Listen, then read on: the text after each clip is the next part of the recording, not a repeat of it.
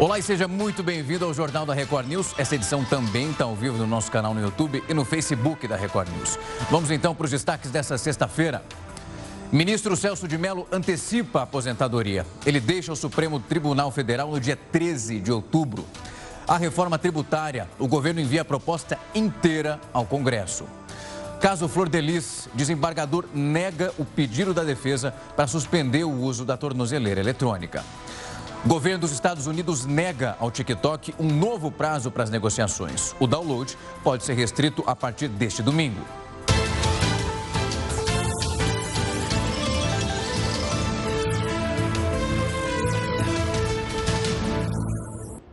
O Ministério Público Federal denunciou hoje empresários e advogados, o advogado, para ser mais preciso, Frederic Yassef, que é suspeito aí de desvio de dinheiro do SESC e também do SENAC no Rio de Janeiro.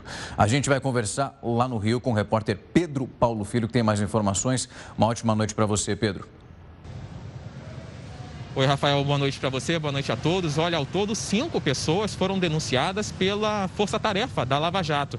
Entre elas, o ex-presidente da FEComércio aqui do Rio, Orlando Diniz, e o advogado Frederic Wassef. Segundo o Ministério Público Federal, quase 5 milhões de reais foram desviados do sistema S, SESC, SENAC e Federação do Comércio do Rio, com pagamentos a advogados por serviços nunca prestados. Os contratos seriam falsos, com o suposto objetivo de escapar da fiscalização. Esse esquema teria ocorrido entre 2016 e 2017. Orlando Diniz não se pronunciou. Já Frederic Wassef disse que nunca teve qualquer relação comercial com a FEComércio do Rio e que essa denúncia é inepta. Ele citou o recebimento de honorários, mas de um escritório de advocacia criminal em São Paulo, ressaltando que prestou o serviço e declarou os recursos à Receita Federal. Rafael. Obrigado pelas informações, Pedro. O governo decidiu que vai enviar a reforma tributária inteira ao Congresso e não mais em fases como já tinha sido planejado inicialmente. Até agora, o governo enviou apenas a fase 1 dessa proposta, que prevê aquela unificação do PIS e CONFINS. A criação de um novo imposto sobre os pagamentos digitais deve ser enviada já na próxima semana, junto aí com as demais fases dessa proposta, que contém a desoneração sobre a folha de pagamentos ampliada, as mudanças também no imposto de renda e a unificação de outros impostos. E aos poucos, o movimento nas agências do INSS está aumentando. Hoje foram feitas ali quase 5 mil perícias presenciais. A gente vai direto para Brasília conversar agora com o repórter Matheus Escavazini, que tem mais informações sobre isso como a justiça entendeu que os peritos que trabalham em agências já vistoriadas e consideradas em condições de segurança sanitária devem voltar ao trabalho, sob pena de terem os dias descontados, os profissionais estão indo trabalhar. Dos 776 profissionais que já deveriam ter retornado, 524 compareceram ao trabalho. São 47 a mais do que ontem. Até às 4 horas da tarde, foram realizadas mais de 4.700 perícias em 206 agências de todo o país. De Brasília, Matheus Escavazini. Obrigado, Matheus. Nesta sexta-feira, o desembargador Celso Ferreira Filho negou um recurso da defesa da deputada federal Flor Delis para suspender aquela decisão que obrigava ela a ser monitorada por uma tornozeleira eletrônica.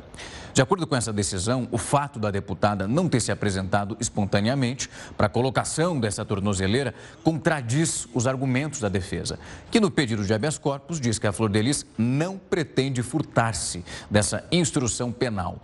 Para o desembargador, essa atitude reforça ainda mais a necessidade desse monitoramento e o recolhimento domiciliar noturno da deputada. A Prefeitura de Macaé, no Rio de Janeiro, ainda não definiu a data para o retorno das aulas presenciais, que é um dilema lá na cidade. Mas aí o governo municipal iniciou já também uma testagem dos professores. E essa medida está gerando polêmica. Os professores das redes pública e particular de educação em Macaé estão sendo testados para a detecção do novo coronavírus. Mas a iniciativa gerou polêmica. É que apenas 10% dos profissionais de cada escola vão passar pelo exame.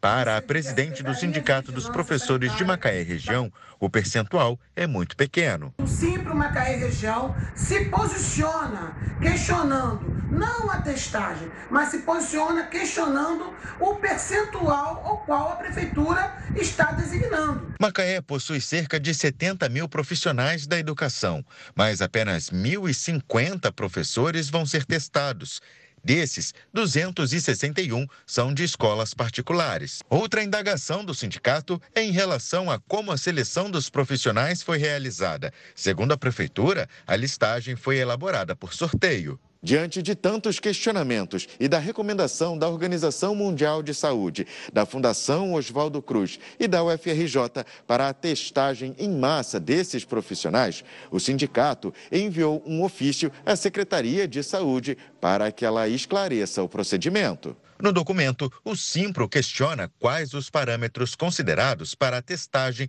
por amostragem de somente 10% dos profissionais e quais as razões que levaram à decisão de testarem primeiramente e apenas os professores.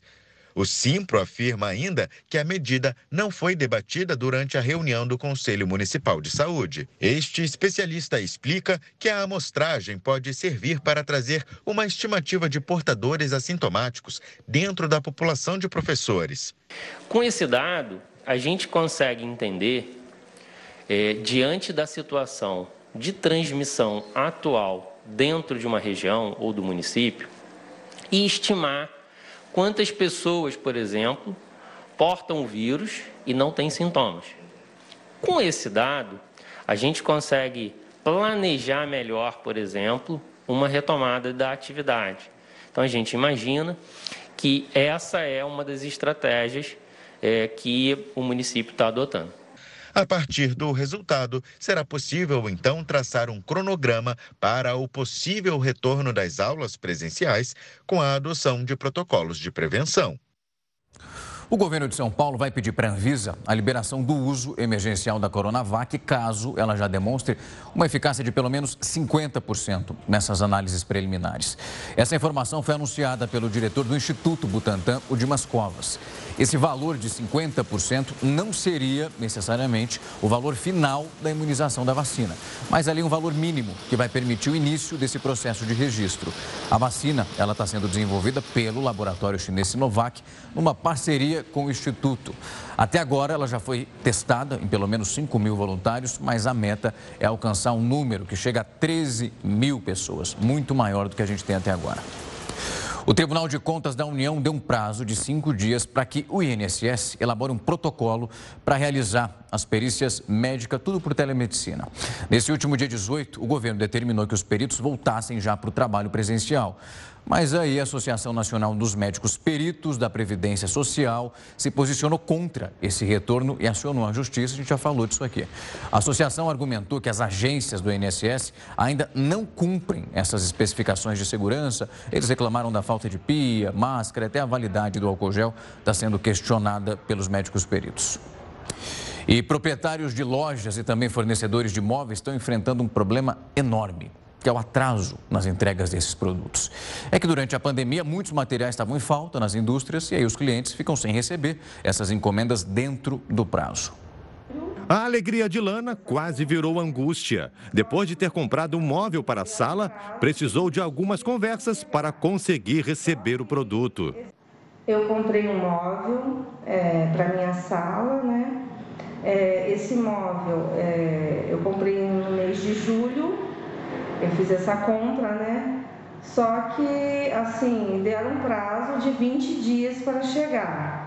Só que esse prazo, né, é, acabou, né, encerrou e o móvel não chegou. Os empresários do ramo de móveis também estão enfrentando transtornos com as fábricas. É o caso do Jackson, dono de uma loja. Nunca havia passado por um problema de entrega de mercadoria no seu estabelecimento.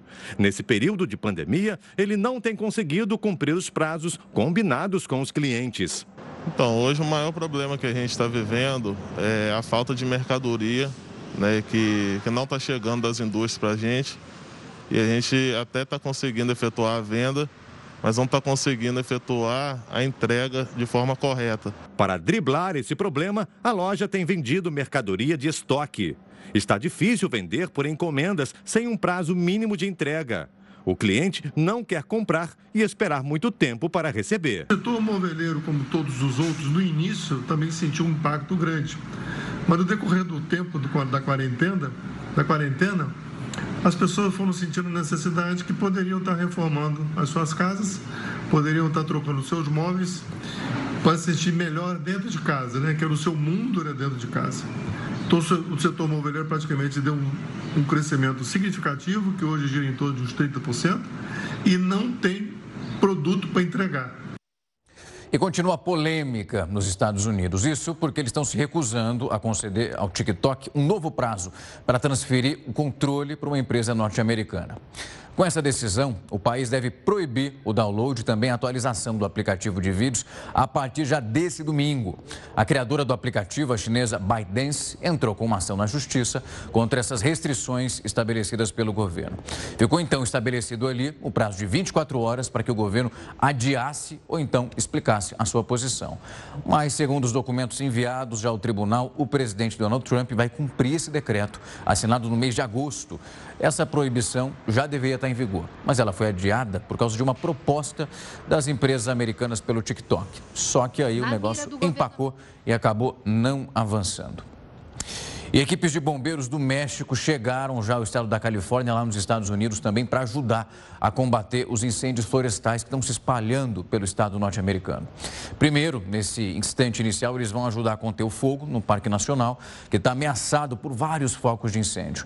Depois, eles vão seguir esse trabalho em outras regiões. Além do México, o Canadá também já vai enviar algumas equipes para ajudar os bombeiros locais a combater essas chamas. Estão sofrendo muito com isso também lá. Um estudo publicado na revista científica Science apontou que um em cada dez pacientes graves da Covid-19 produz anticorpos que estão piorando a doença. Isso acontece por conta de um problema genético. A gente está preparando essa reportagem, a gente fala todos os dias aqui sobre a situação da Covid-19, o quanto algumas pesquisas vão apontando. Uma hora a gente deve seguir para um lado, outra hora para o outro. Daqui a pouco você vai acompanhar exatamente por que esse anticorpo está sendo considerado tão negativo. E a novela do auxílio da mudança aí para os deputados e senadores tem agora mais um capítulo. E o Heródoto Barbeiro vai contar que capítulo é esse. Os parlamentares vão ou não vão receber aquela bolada, HB? Olá, Rafa. O capítulo é o seguinte: eles enfiam no nosso bolso. Essa é a questão. Agora há pouco estava vendo aí essa reportagem sobre venda de imóveis. Aí pergunta o seguinte: quanto é que pode custar uma mudança de um imóvel para outro? Sei lá, não deve custar muito caro para você mudar de uma casa para outra, de um apartamento para outro. Muito bem, quando um parlamentar, só na Câmara, hein, ele muda, ele chega lá no começo do mandato, ele sai, ele recebe a módica quantia de R$ 37.500 para pagar a mudança. Imagina o seguinte, uma mudança que custa R$ 37.500 deve ser uma super mudança, deve ser um negócio maravilhoso, deve ter obra de arte, essa coisa toda. Pois é, todo mundo recebe no começo e no final do mandato. Olha, se ele recebe R$ 37.500 no começo e no final do mandato, pergunta-se o seguinte: suponha que o deputado resolveu se afastar, assumiu o suplente. O suplente também vai receber os 37 pau e meio? Vai, se ele ficar pelo menos seis meses. Se ele ficar seis meses, ele também pode receber na chegada e pode receber na saída. Olha, uh, Rafa, isso custa nada mais, nada menos para nós que somos os contribuintes, pagadores de imposto, custa 37 milhões de reais. 37 milhões de reais. Agora tem uma proposta lá do Partido Podemos querendo acabar de uma vez com isso, porque fica muito mal. Aliás, não fica muito mal, porque como a gente só lembra disso cada quatro anos, quando termina o mandato, que um pessoal chega e o pessoal sai, todo mundo recebe, então a gente acaba esquecendo. Pois é, mas está lá então agora para ser resolvido na Câmara dos Deputados. Se isso vai andar ou não vai andar, é aquela história que a gente sempre conta aqui. Temos que mandar lá um zap zap para os deputados dizendo, seu deputado, 37 pau e meio na hora da chegada e 37 na saída é muita coisa. São 37 milhões de reais. É por isso, tenho lembrado aqui, que o orçamento da, do, do Congresso Nacional está em 11 bilhões de reais. Bom, mas eu estou só falando de mudança, de mudança são apenas 37 milhões de reais. Rafa, vamos mostrar então, eu falei do bolso, Vou mostrar de onde saem os 37 milhões de reais para a gente pagar a despesa de mudança de chegada e mudança de. Por acaso nós temos um impostômetro aí para a gente dar uma olhadinha nele ou não? Porque ele está avançando aí em direção a um trilhão e 500 bilhões de reais que nós estamos pagando no imposto. É provável, é provável que esta noite vire. Então nós vamos dormir essa noite já tendo pago um bi, um trilhão e 400. Quando a gente acordar amanhã no sábado, tudo bem, final de semana, etc., nós já pagamos 1 trilhão e 500 bilhões de reais. Bom, eu estou aí sem o impostômetro, mas tenho A galera está preparando ele aqui, Heródoto. A galera, está colo... a galera tá colocando ali, ó, pondo na agulha para a gente mostrar esse número aí do impostômetro, que é muito alto. Estão separando aqui a tela para a gente ver e entender exatamente esse numeral que você falou que é grande. Já no comecinho da semana você tinha adiantado que é realmente esse valor do impostômetro, ele só vai subindo, subindo, subindo. A gente nunca consegue ver um benefício de fato chegando. E já emendando aquilo que você falou logo no comecinho da sua entrada, é incrível, né, que esse benefício só vai chegando, vai desembarcando e descendo lá em Brasília Brasília. Trabalhador se lasca tanto, né, Heródoto? Acorda às 5 horas da manhã, pega metrô, pega trem, esse benefício, nem um pouquinho desse dinheiro vai chegando aqui pra gente, né? O, salário mínimo está mais ou menos mil e poucos reais. R$ 37.500 são 37 salários mínimos para uma excelência chegar em Brasília e quando ele vai embora ele recebe mais 37,5. É mole ou não? É muita Bom, coisa. A gente já vai jogar para você dar uma olhada nesse impostômetro aí, Heródoto. Tá enxergando ele junto ah, comigo? Tá aí, ó. Tá aí. Está vendo que ele está chegando pertinho de 1 trilhão e 500 bilhões. Nós estamos com 1 trilhão e 485 bilhões. Vamos dormir com essa cifra agora. E amanhã cedo, então, quando a gente acordar, Rafa, ele vai estar com mais de 1 trilhão e 500 bilhões de reais de imposto. Vai dar para pagar as contas? Não. Vai faltar, como mostrei outro dia, mais 860 e tantos bilhões de reais para poder fechar a conta desse ano. É muita coisa, Heródoto. A gente fala isso aqui no começo da semana, vou repetir. Dá vontade de chorar quando você olha para essa quantidade de dinheiro, ainda falta dinheiro para pagar a conta. Daqui a pouco a gente conversa mais. Vamos dormir e sonhar com esse número cumprido aí. Até daqui a pouco. Agora a gente vai ver então a reportagem sobre a descoberta apontada por um estudo que está mostrando que um em cada dez pacientes graves da Covid-19 produz anticorpos que estão piorando a doença. Isso acontece por causa de um problema que é genético. Dá só uma olhada na reportagem. A pesquisa liderada pela Universidade Rockefeller de Nova York e também pelo Hospital Necker for Sick Children de Paris analisou o sangue de 987 pacientes com pneumonia no estado grave após serem contaminados pelo coronavírus.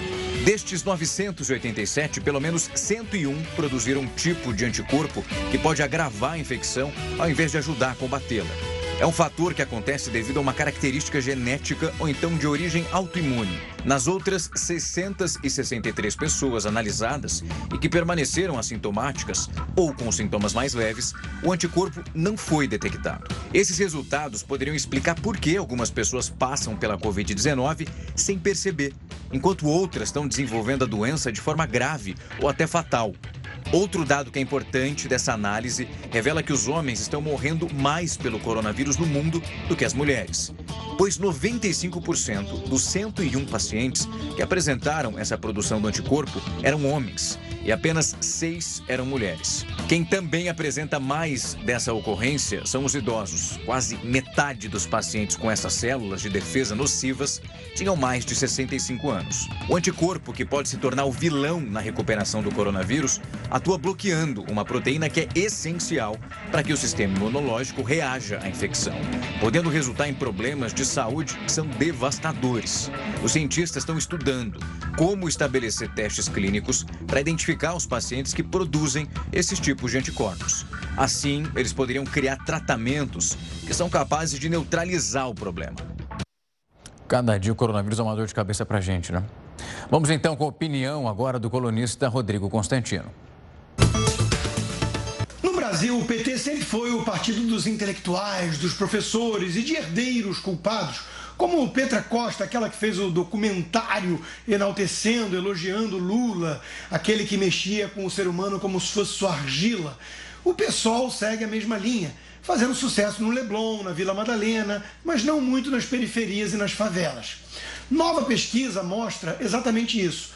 Feita a ressalva de que eu não confio muito nessas pesquisas, que sempre inflam o número da esquerda e diminuem o número da direita, Boulos bateu nos 9% de intenção de votos.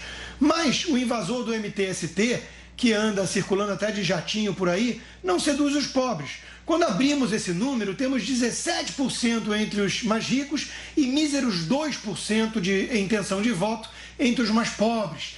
Sim, a extrema esquerda é uma afetação da elite culpada e entediada, como eu já mostrei no meu livro Esquerda Caviar. O mesmo ocorre com o Black Lives Matter, com a Antifa, com esses grupos radicais. O povo não quer saber de radicalismo, de quebra-quebra nas ruas, de invasões de propriedade, de implodir o sistema. O povo quer segurança, trabalho e respeito aos valores morais decentes. Tudo aquilo que a esquerda radical mais despreza no mundo. Foi o saudoso Roberto Campos quem melhor resumiu a coisa. Nossas esquerdas não gostam dos pobres, gostam mesmo é dos funcionários públicos. São esses que, gozando de estabilidade, fazem greves, votam no Lula, pagam contribuição para CUT. Os pobres não fazem nada disso. São uns chatos. O ministro Celso de Mello decidiu antecipar a aposentadoria. E agora? Quem que vai ficar no lugar dele? Você vai ver no próximo bloco. Eu vou para um rápido intervalo e daqui a pouco estou de volta.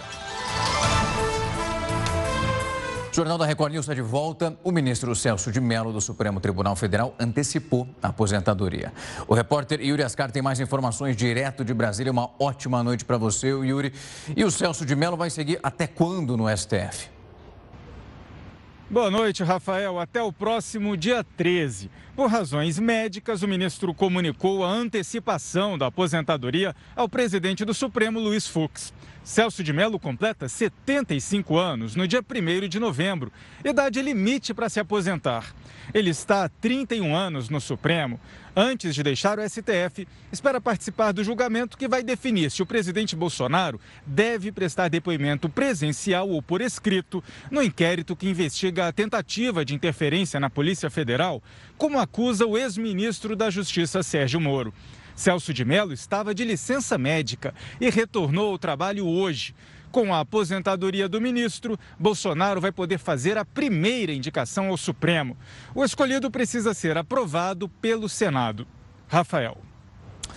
É, tem mudança por aí. Mas você sabe como que é feita a escolha de um ministro do STF? Eu vou conversar então agora com o professor Michael Moalen, ele que é professor de Direito Constitucional da FGV do Rio de Janeiro. Professor, obrigado pelo tempo e a disponibilidade para bater esse papo aqui com a gente.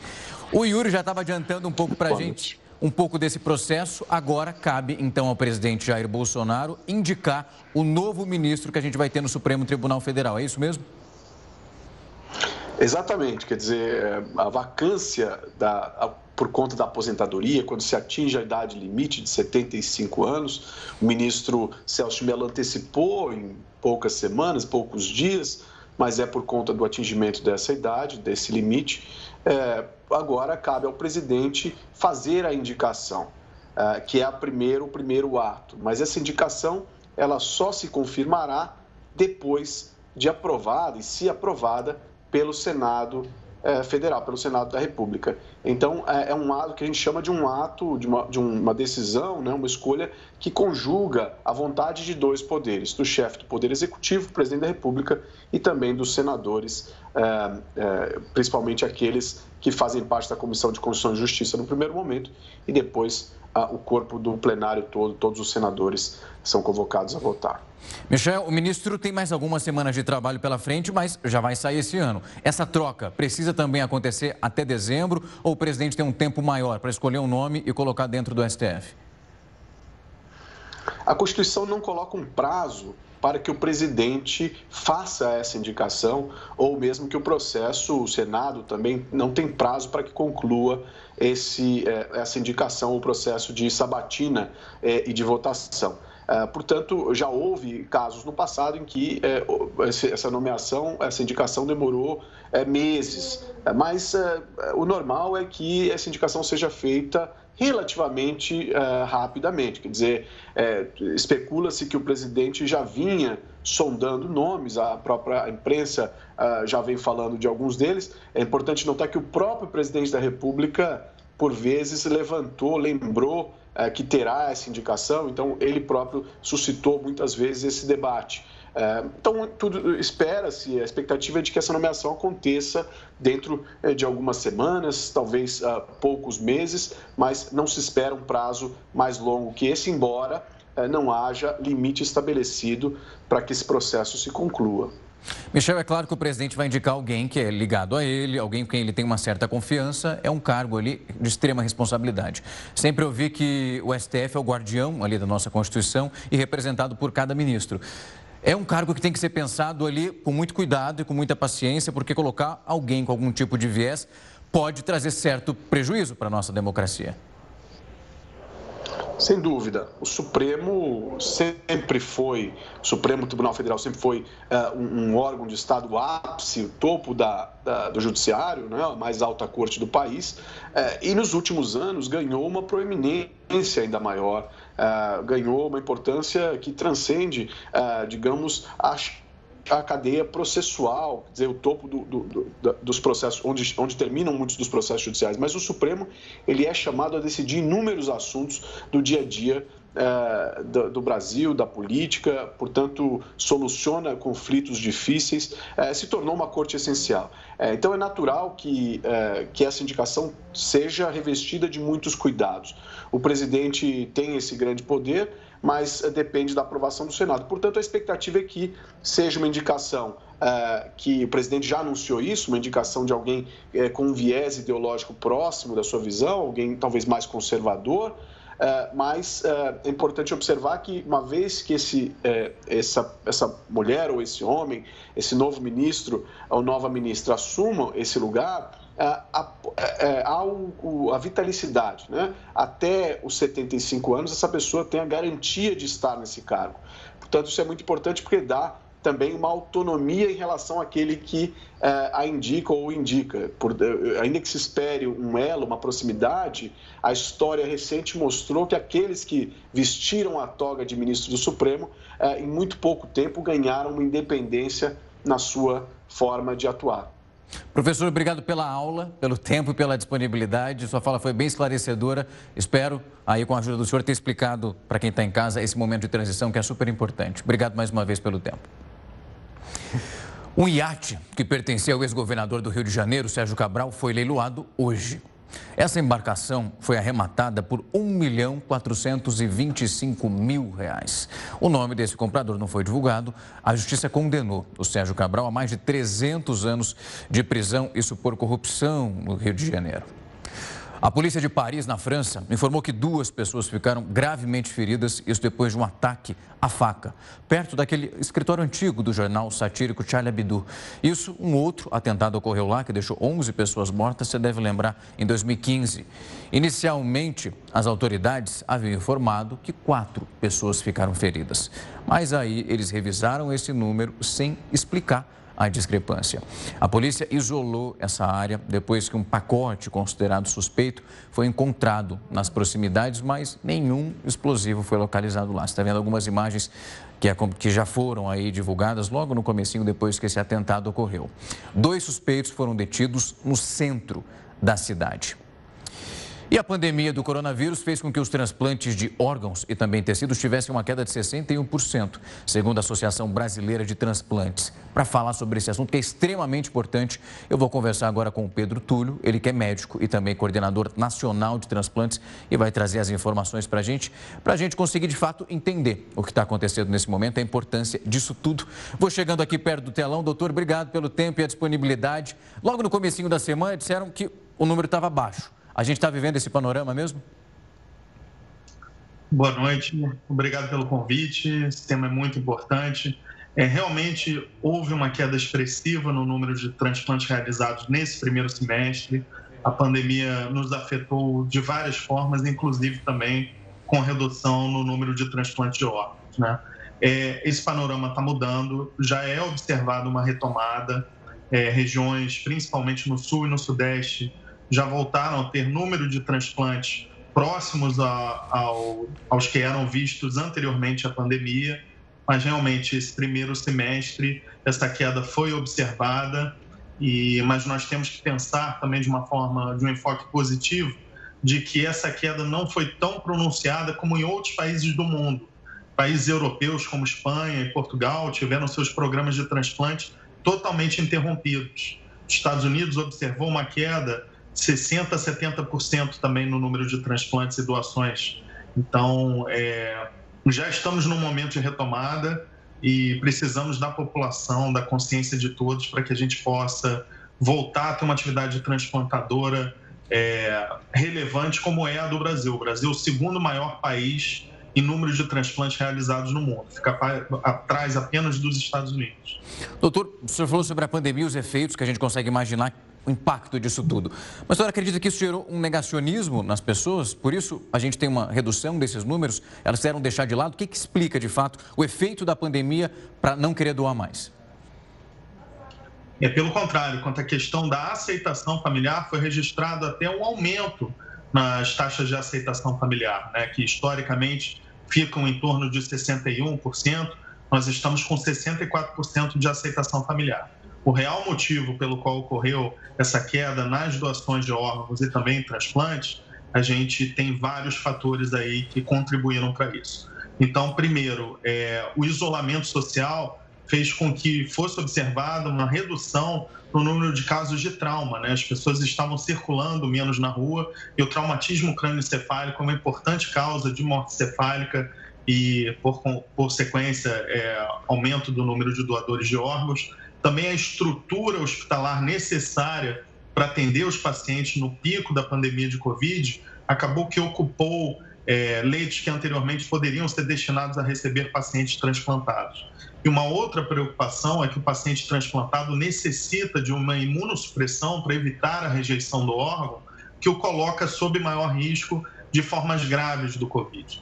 Tanto que é, essa queda no número de transplantes foi muito relacionada à queda de transplantes é, que não são tão emergenciais, como o transplante de córnea, que registrou uma queda de 52%, é, enquanto o transplante de fígado foi só 9%, que é uma situação mais emergencial. A pessoa não consegue esperar é, alguns meses para que a pandemia reduza é, o número de casos. Né? Então, é, isso tudo foi observado. Mas quanto ao aspecto da aceitação da população é, para doação de órgãos não foi esse motivo e, e, como eu falei, foi inclusive visto um aumento é, na taxa de aceitação familiar da doação de órgãos. Doutor, a gente vai ter dois panoramas aí, né? As vítimas dessa pandemia que contraíram o coronavírus, infelizmente não resistiram, mas tem uma outra vítima dessa pandemia, que é a pessoa que está na fila esperando por essa doação de órgão, que muitas vezes não tem muito tempo para aguardar até o fim de uma pandemia e a gente tem uma reestruturação desses números. É, é, exatamente isso, né? O transplante de órgãos muitas vezes é a única terapêutica possível para algum, alguns pacientes, né? Como é no caso do fígado, do coração, e esses pacientes realmente sofreram com esse momento de pandemia, né? É importante é, também lembrar que o Brasil é um país continental e de realidades regionais distintas, né? Então essa taxa é, foi menor, como eu falei, nos estados do Sul e do Sudeste, e maior essa queda é, nos estados do Norte e Nordeste. Né? Então, é, tiveram, por exemplo, a gente tem um grande orgulho nacional, que é o Hospital do Rim e Hipertensão em São Paulo, capitaneado pelo Dr. Medina, que é o maior hospital de transplante renal do mundo e que conseguiu manter suas atividades. Né? Então, eles mantiveram o hospital é, sem nenhum caso de pacientes internados com Covid. Eles utilizaram hospitais é, na cidade de São Paulo para esse propósito, para internar pacientes transplantados que posteriormente desenvolveram Covid e conseguiram manter, assim, a sua atividade transplantadora. Essa foi uma das muitas iniciativas que foram feitas Brasil afora para poder manter é, atividade transplantadora, é, que observou sim uma queda. Essa queda foi observada no mundo inteiro, mas como eu falei, no Brasil foi até menos significativa do que países como os Estados Unidos e muitos países na Europa. Doutor, obrigado pelo tempo e a disponibilidade. É bom o senhor aceitar bater esse papo com a gente para mostrar a realidade para as pessoas que estão em casa, que muitas vezes nem sabem o que está acontecendo dentro de um hospital e a importância desse tipo de doação. Mais uma vez, muito obrigado pela parceria aqui com a gente. Até. Você sabe como identificar uma fake news? Se não sabe, eu vou te mostrar daqui a pouco. A gente fala bastante disso aqui e tem que ficar alerta. A gente já está de volta para fazer um alerta e super importante. Alguns animais estão ameaçados de extinção, isso muita gente já sabe. E que forma a África do Sul encontrou agora para conseguir impedir que os rinocerontes sejam extintos? Heródoto, a gente fica torcendo né, para esse número nunca aumentar, ele só diminuir, mas na África do Sul, pelo menos para os rinocerontes, estão encontrando uma maneira para isso? Tá, olha, o, o Rafa, ainda que seja uma coisa dolorosa da gente contar para os nossos amigos. Os rinocerontes são apanhados, são uh, colocados para dormir e eles então serram o chifre do rinoceronte, tiram o chifre dele fora, o animal sobrevive e pode continuar vivendo e uh, evitando assim a sua extensão. Agora você vai me dizer uma coisa: não dá para entender por que, que corta o chifre do rinoceronte. E sabe por quê, Rafa? Porque é o seguinte: os caçadores matam esse animal só para tirar o chifre. O quilo do chifre desse animal custa entre 60 e 80 mil dólares. Mas pera um pouquinho, quem que compra isso? Quem compra são alguns países asiáticos. É verdade que vai, vai de contrabando, vai, vai na Tailândia, vai no Mianmar, vai na China. E para que, que eles querem o tal do chifre do rinoceronte? Porque é uma tradição antiga naquela região que esse chifre tem um efeito erótico, que ele tem um efeito de, de, de, de, de mexer com a libido da pessoa. Então, por esse motivo, ele é vendido por esse preço. É vendido por grama, né? por, por grama na, na, na Tailândia e também na China. Então, a única saída encontrada foi o seguinte: tira o chifre do animal, ele não morre, isso não vai criar problema para ele, porque ele está sendo agora colocado em local para tratamento, e assim os caçadores não vão matá-lo. Olha a maneira pela qual, é dolorosa, mas é a maneira pela qual a gente pode impedir aí a extinção dos rinocerontes. Espero que a gente encontre, viu, Rafa, também uma maneira para impedir a extensão das onças brasileiras que estão sendo ameaçadas pelo fogo, tanto no Pantanal quanto na floresta amazônica. Triste demais, Verora. Esse pessoal que fica sem libido, mas que não tire o chifre aí desse rinoceronte, pelo amor de Deus. Segunda-feira a gente conversa um pouco mais, Heródoto. Um excelente final de semana para você. Até mais. Igualmente, obrigado. As bicicletas são consideradas veículos, claro, pelo Código de Trânsito Brasileiro. E por isso, os ciclistas têm que seguir algumas regras para garantir a segurança deles próprios e até também dos outros condutores. Dá só uma olhada nisso. Leves, ágeis e aliadas de todas as horas. As bikes são melhores ainda quando utilizadas com cuidados. A falta de capacetes, espelhos, buzinas e luzes de sinalização é bastante comum. As placas de sinalização devem ser seguidas à risca, já a velocidade compatível com as condições do piso e da visibilidade. A circulação é obrigatória em ciclovias, ciclofaixas ou acostamentos. Já nas ruas e avenidas, sempre no mesmo sentido dos veículos. O Matheus tem a bicicleta como a grande aliada da agenda profissional. Muitas vezes de ônibus eu não conseguia chegar nos horários é, corretos é, para fazer os trabalhos. E de bike é muito mais fácil e muito mais prático, além de fazer bem para a saúde, né? Até para cruzar as ruas, estão previstas regras de convivência no Código de Trânsito. O ciclista jamais deve pedalar sobre as faixas. O ideal é sempre empurrar a bicicleta e, claro, observando toda a movimentação ao redor para se tornar mais um agente multiplicador de segurança. Para continuar andando legal pela cidade, nada de circular pelas calçadas. A utilização só é permitida no caso de faixas compartilhadas. E acredite, a mistura de álcool e guidon pode ser punida com prisão no caso de acidentes, como acontece com os motoristas. Enquanto o uso de placas de identificação não é obrigatório, sempre vale o bom senso. E a questão de exercer cidadania e a capacidade de empatia, se colocando no lugar do outro. Então, sempre ter para ter um trânsito mais seguro, com menos acidentes e preservando o nosso bem maior, que é a vida. Já para o pessoal que curte uma boa exibição, as manobras radicais ou malabarismos em apenas uma roda devem ser praticados somente pela galera profissional e nos circuitos especiais. Por enquanto, a gente fica mesmo é por aqui, encarando desafios urbanos sempre com prudência e atenção. Muito mais na cidade igual a nossa aí, que é planície de fora a fora aí, que a gente tem acesso a ciclovias aí. E também é saúde, é esporte, para evitar poluição, engarrafamento, essas coisas assim. É essencial ter uma bicicleta, na minha opinião aí. O Jornal da Record News vai ficando por aqui. Agora são 10 horas e 1 minuto e você permanece coladinho com a gente, viu? Porque logo na sequência vem a Viviane Barbosa com Hora News, edição das 10. Um excelente final de semana para você.